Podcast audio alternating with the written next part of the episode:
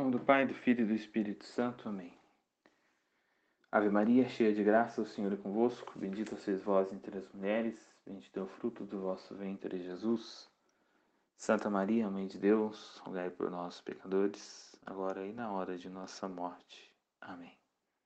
Santo Inácio de Loyola, rogai por nós. Em nome do Pai, do Filho e do Espírito Santo. Amém. Salve Maria a todos.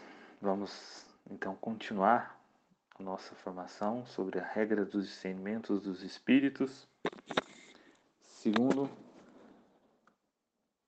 Santo Inácio de Loyola, no seu livro Os Exercícios Espirituais. Nós vamos então iniciar hoje através da 12 segunda regra.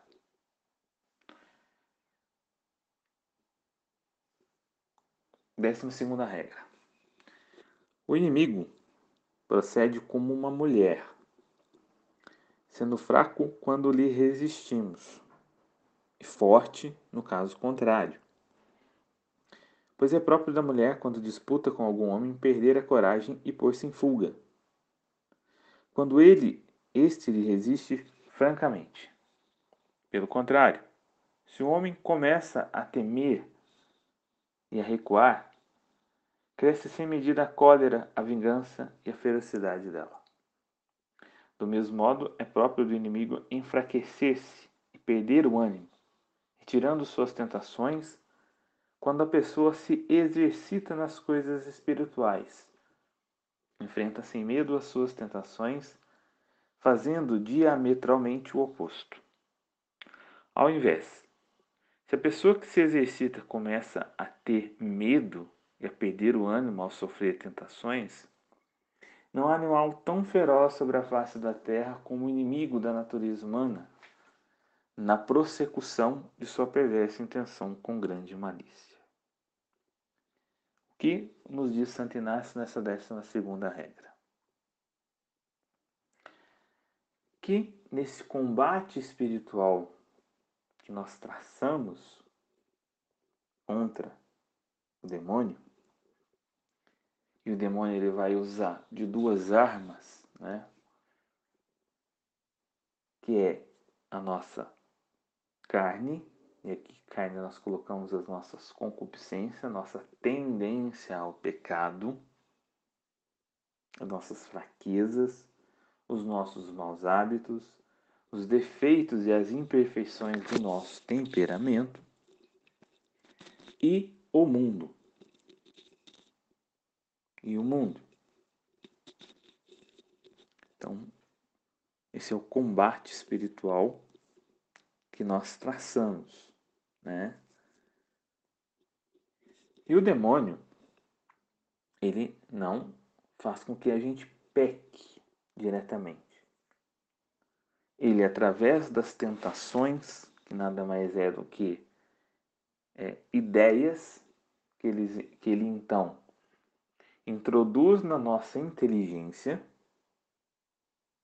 seja usando também da memória, ele quer então chegar àquilo que é único do ser humano, que é a sua vontade. Na vontade está ali então a sua liberdade, seu livre-arbítrio. Deus ele deixou com que a vontade do ser humano, o livre-arbítrio do ser humano, do ser humano fosse ali inviolável. Só Deus pode ter acesso, porque Deus é Deus. Mas um anjo da guarda e um demônio que nos atenta, eles não podem tomar a nossa vontade. Então, na nossa vontade, o demônio ele não tem poder. O que, que ele quer então fazer? Ele quer que nós. É, e aí entra a questão do pecado, né? Porque que, o que, que é o pecado? O pecado tem que ter o nosso consentimento. Eu tenho que querer Essa é aquilo que vai prefigurar um pecado mortal, como sentimento. Eu tenho conhecimento que aquele é pecado mortal. E eu dou consentimento, eu realizo, né? Então, ele quer mover a nossa vontade aqui. Então, ele vai usar de tentações. Santo Inácio nos diz que nessa décima segunda regra, que é preciso resistir. Preciso resistir. E resistir aqui é justamente isso, é a nossa vontade. Por isso nós vemos na história santos que passaram por tentações terríveis, né? e aqui tentação não é pecado. Tentação não é pecado. O pecado é o consentimento à tentação. Por isso que nós vemos um São Bento se jogar então nos espinhos. Tamanha tentação sexual que ele passava. O São Francisco de Assis tirar a roupa e rolar na neve. Sentindo forte tentação. Aquilo querendo então entrar, fazer com que a sua vontade consinta naquele desejo. E eles resistiram. É aquilo que vai dizer São Paulo. Será que nós chegamos até o sangue contra o pecado? E aí, Santo Inácio, ele diz que a primeira coisa é resistirmos resistimos. Em segundo, ele diz: se nós estamos tendo uma tentação, praticar a virtude oposta daquela tentação, menos o pecado sexual que nós não podemos bater de frente. O pecado sexual, sexual talvez seja aquilo que o demônio mais atenta hoje às pessoas, a gente não deve bater de frente, a gente deve fugir como fez um São Bento, como fez um, um são Francisco de Assis. Mas, dando um exemplo, uma pessoa que é, está com os amigos, passa em frente à igreja e ela tem o costume de traçar o sinal da cruz. Ela tem o costume de traçar o sinal da cruz. Mas como ela está ali com amigos e não quer parecer muito religiosa, muito beata, ela então vem aquela tentação dela de não fazer o sinal da cruz e aí pecar por respeito humano, por omissão. Santo Inácio nos diz: é preciso praticar então o ato contrário daquilo que a tentação vem. Você não só faz o sinal da cruz, como você também se ajoelha. Se ajoelha. Diante da porta da igreja, traça o sinal da cruz, faz um momento de oração. Tentações contra a fé, vai dizer os, os, os santos místicos, é preciso então tratar com a virtude oposta. Estou com vontade imensa de me empanturrar, pecar pela, pela gula, o excesso no comer e no beber. Eu vou lá e faço penitência, jejum, mortificação. É preciso então resistir. Por quê? Porque vai dizer Santo Inácio que quando nós resistimos ao demônio, ele enfraquece. Agora, o que é a tática do demônio contra nós? É nos amedrontar. Por quê? Porque nos amedrontando nós ficamos vulneráveis. É, você já deve ter passado por isso. É, tem cachorro, ele vem para cima da gente latir, se a gente demonstra medo, corre, ele ainda fica, parece que ele fica ainda mais senhor de si. Mas quando a gente fica firme, não arreda o pé, olha para ele, como quem eu sou autoridade aqui, eu sou dono desse território aqui, ele então diminui, né? Ele entende que você então é o Senhor ali. Exatamente o que nós devemos fazer.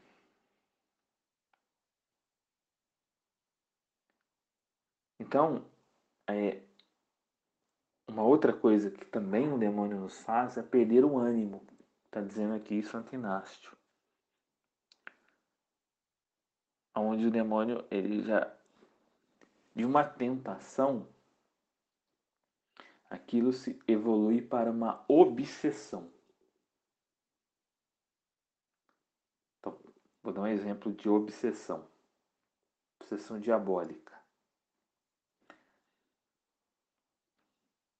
Eu posso ter a tentação de praticar um ato ilícito com a minha filha. Estou pegando um exemplo aqui real, uma vida real que eu li no livro do Padre Gabriel Amor. Tá?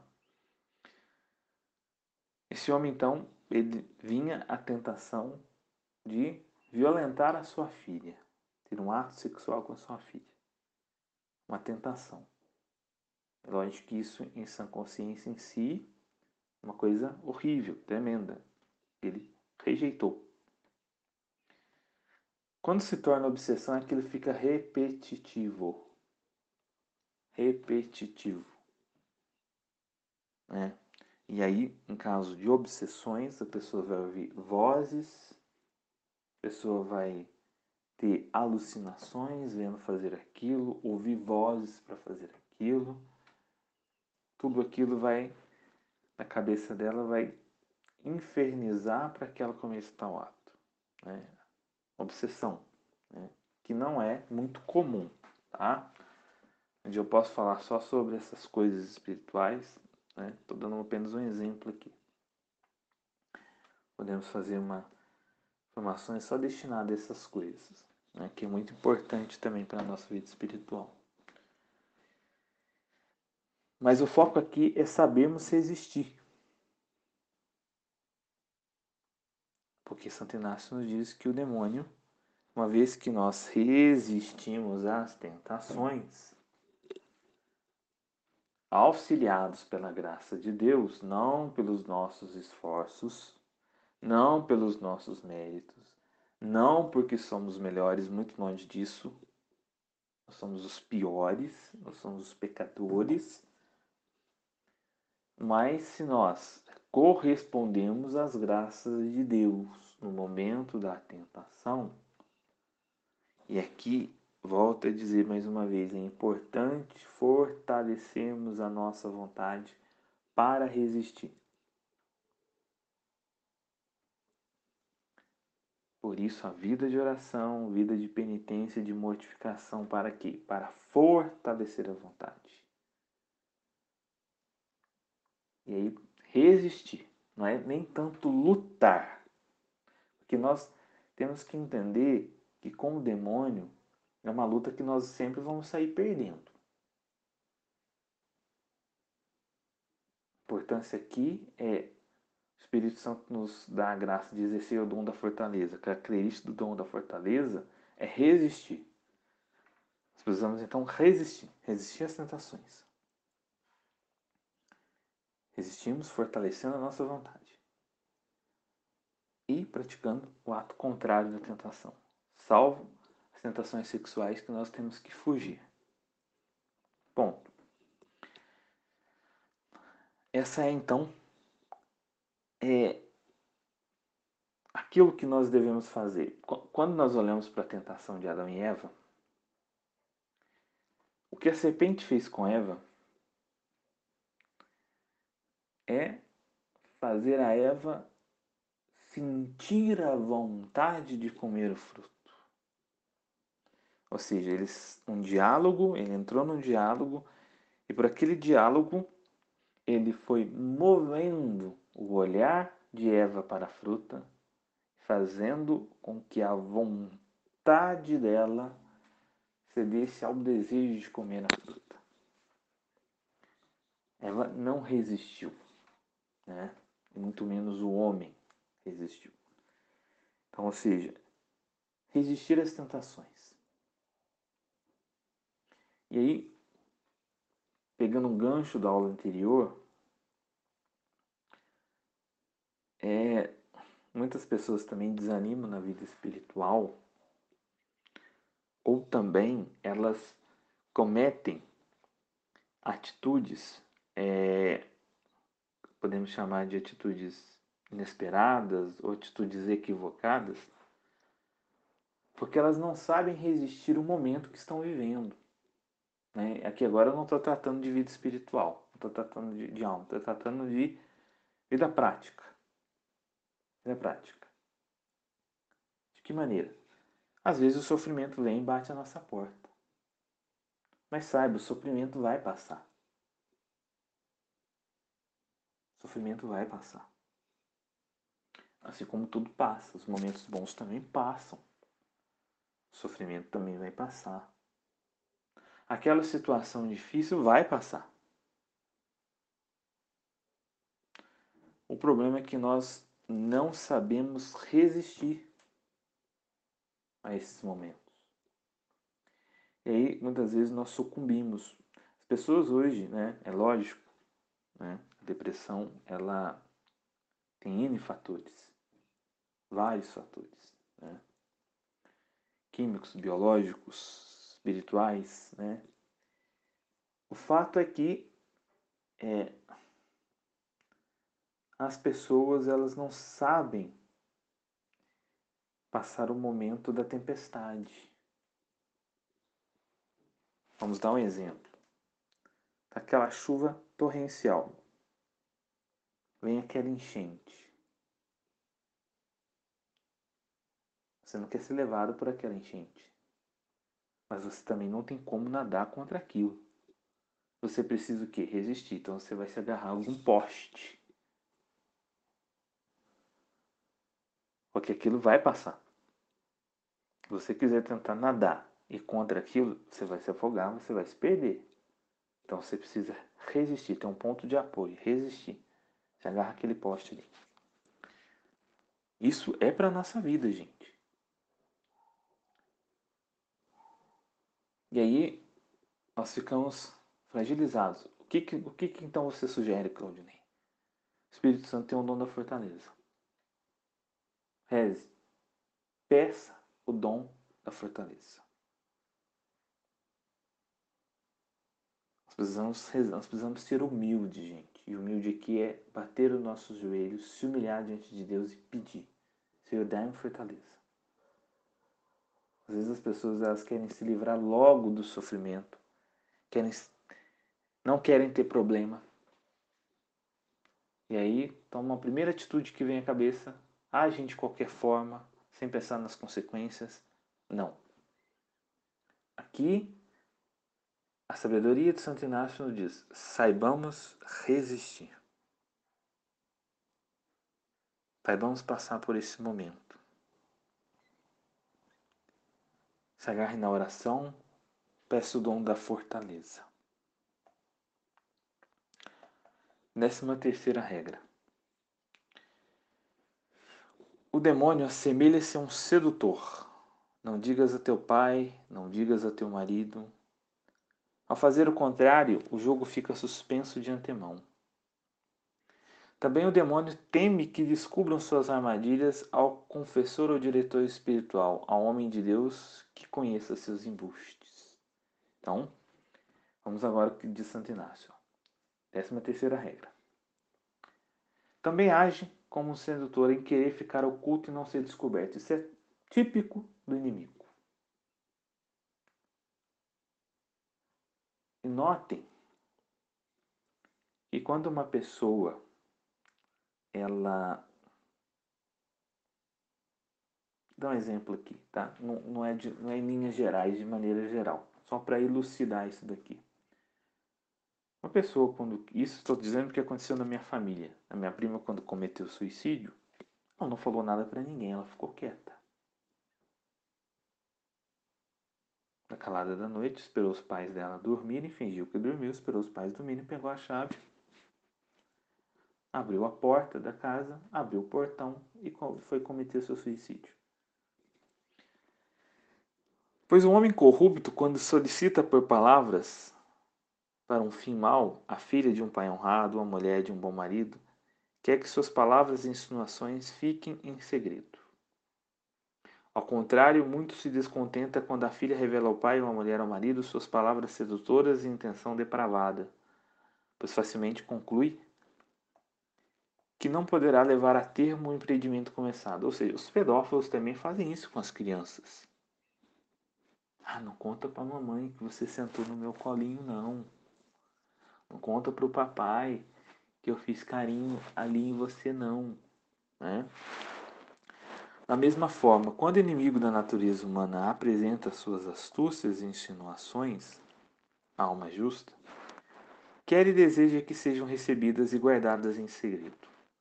Mas quando a pessoa tentada as descobre ao seu bom confessor ou a outra pessoa espiritual que conheça seus enganos e malícias, isso lhe causa grande pesar, porque conclui que não poderá realizar o mal que começaram uma vez que foram descobertos seus enganos evidentes. Ou seja, o demônio, aqui, nesse caso, ele usa do silêncio.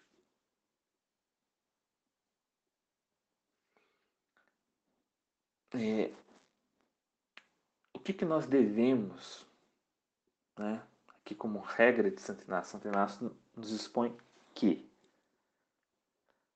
muitas inspirações e insinuações, é entra o termo agora discernimento dos espíritos,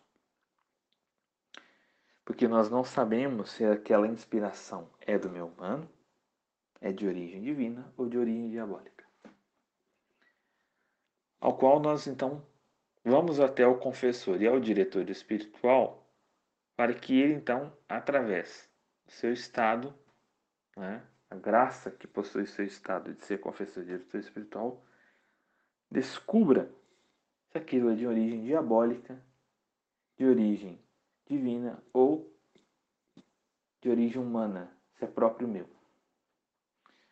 Um problema, né, e aqui não é uma crítica, é uma constatação, é que os nossos padres de hoje, eles não possuem mais esse viés espiritual. Tudo se resume a psicologismos das coisas.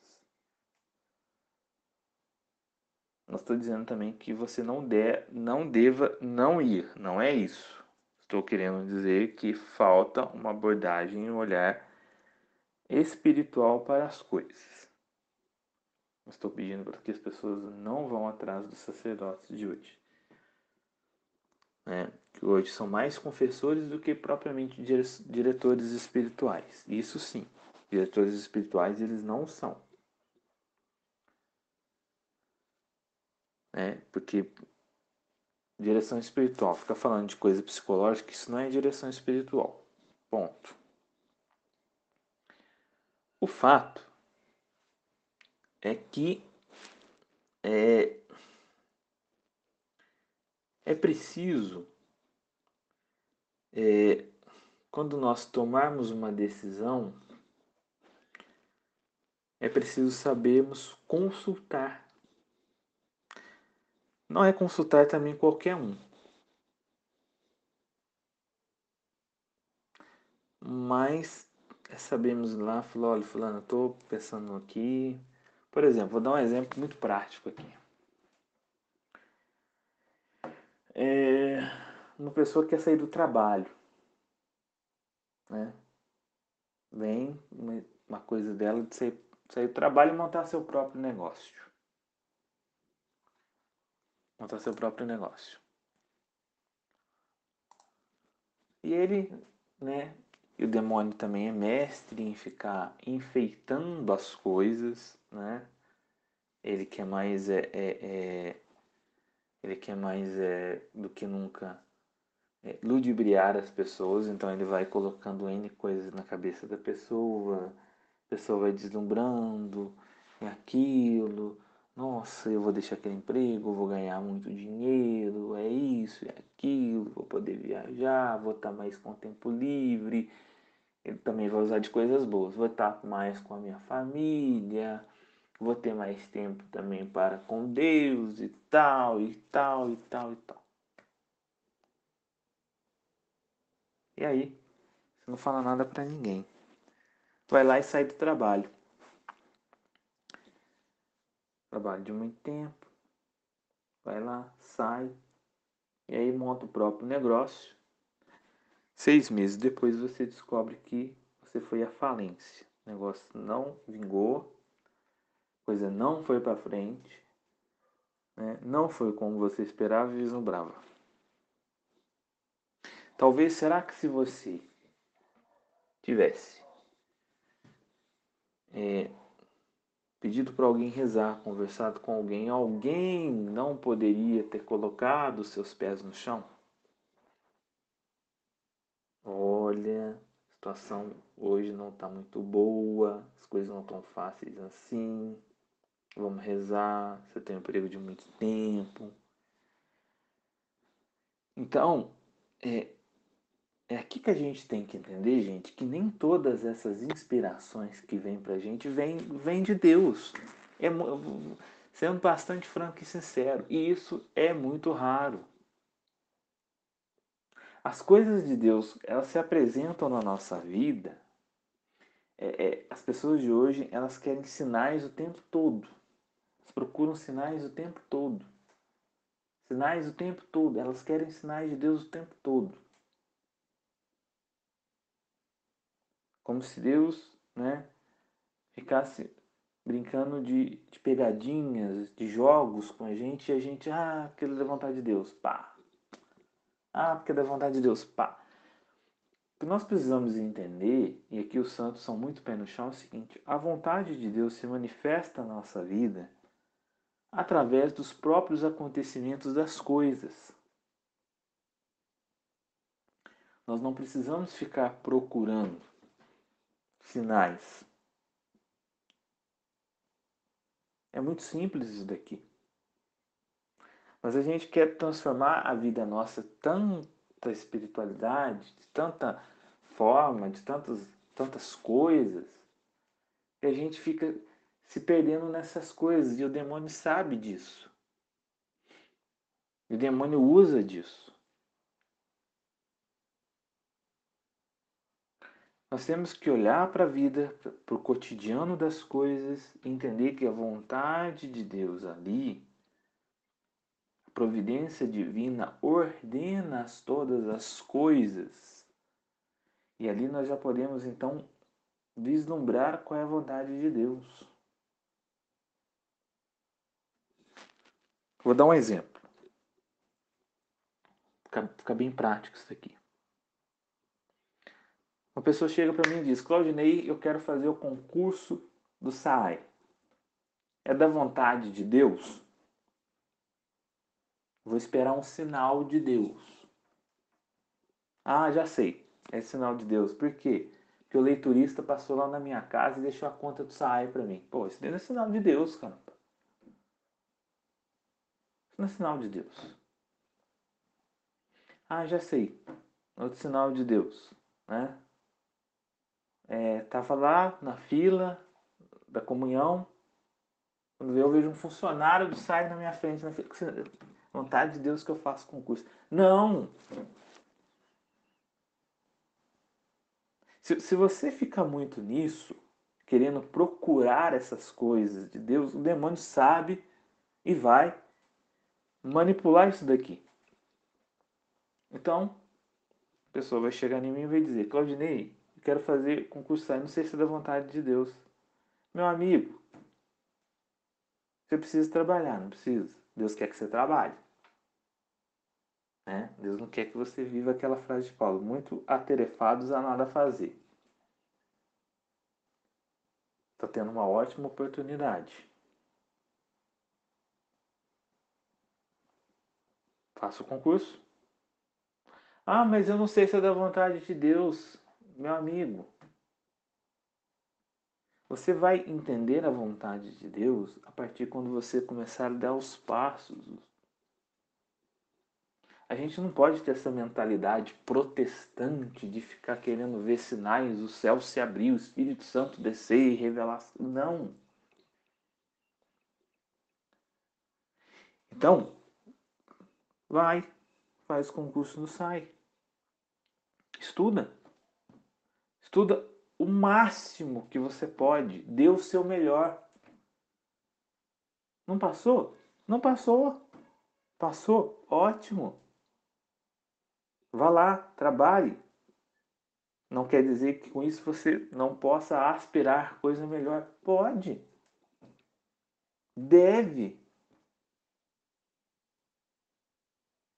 Então, as pessoas hoje elas perdem muito tempo querendo procurar sinais nas coisas e o demônio sabe disso e o demônio muitas vezes retarda a vida das pessoas fica nesse emaranhado, nesse atardamento, porque toda pessoa quer ficar, ai, eu quero saber da vontade de Deus, se eu compro, se eu não compro, se eu vou, se eu não vou, se eu faço, se eu não faço.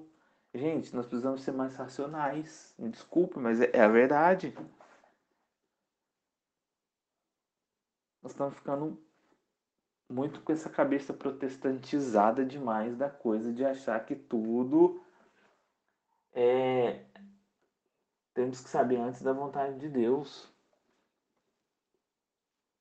Não dá. Quando eu fui casar com a Leila,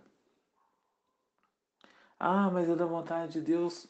Uma pessoa falou para mim, Claudinei, isso não for da vontade de Deus. Se não for, não vai dar certo.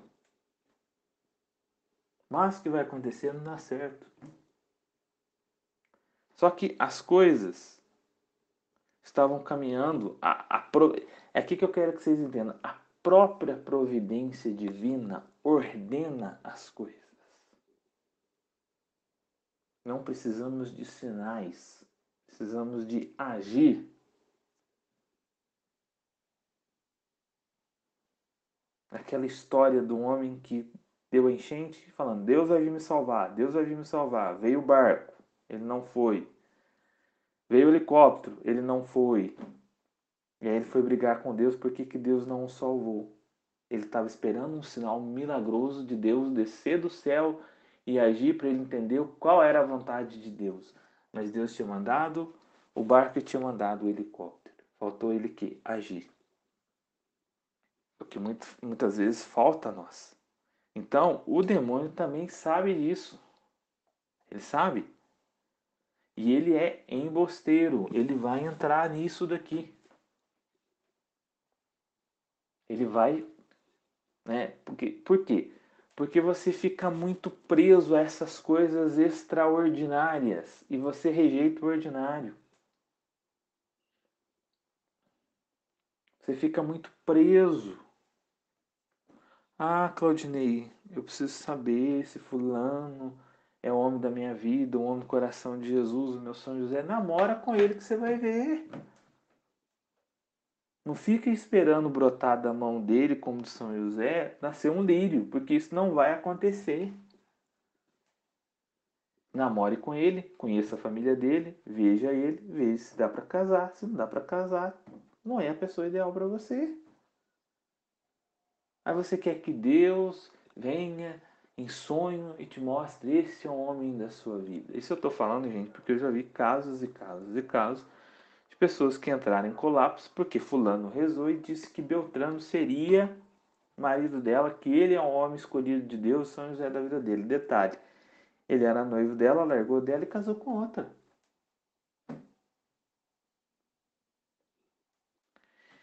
Então, precisamos agir mais ser mais racionais e não ficar esperando sinaizinhos de Deus. Deus pode enviar? Pode. O que eu estou querendo dizer aqui é não com essa excessividade, com essa banalização como estão tá as coisas hoje. Isso não. Isso não. Décima quarta regra, para nós concluirmos, porque o áudio vai ficar grande e aqui também nós encerramos a primeira semana. Procede também como um caudilho para vencer e roubar o que deseja. Pois assim como um capitão ou comandante de uma tropa, acampado e examinando as forças ou disposição de um castelo, ataca-o pelo lado mais fraco. Da mesma maneira, o inimigo da natureza humana, rondando à volta de nós, observa de todos os lados nossas virtudes teologais, cardeais e morais, onde nos encontra mais fracos e mais necessitados quanto à nossa salvação eterna, por ali nos combate e procura tomar-nos. É aquilo que nós já estudamos no segundo módulo, que é o nosso defeito dominante. O demônio sempre vai nos atacar pelo nosso defeito dominante, por aquele pecado nós, nós temos mais tendência, pelas nossas imperfeições. Ponto. Por isso, a importância da vida espiritual, a importante a importância do exame de consciência. Vou dar o meu exemplo. Com que eu sou mais tentado, eu sou mais tentado pela paciência. Eu não tenho paciência, é um defeito dominante que eu tenho. E por eu não ter essa paciência, eu vou pecar contra a caridade no sentido de de muitas vezes explodir com as pessoas, de agir de maneira ríspida, de, de agir de maneira estúpida, bruta, porque eu não tenho paciência com o outro. O demônio me atenta nisso. Ponto. Demônio me atenta com a gula, né? excessividade no comer, no, no, no beber. Porque uma vez que eu caio na gula, fico mais tendencioso, e isso é fato, de cair no pecado sexual porque a gula desenfreada enfraquece a vontade e aferrece o desejo de satisfação corporal, sexual.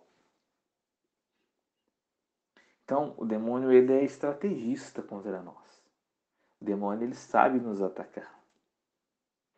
Ele nos ataca uma primeira vez para ver como nós nos comportamos diante de tal, tal tentação.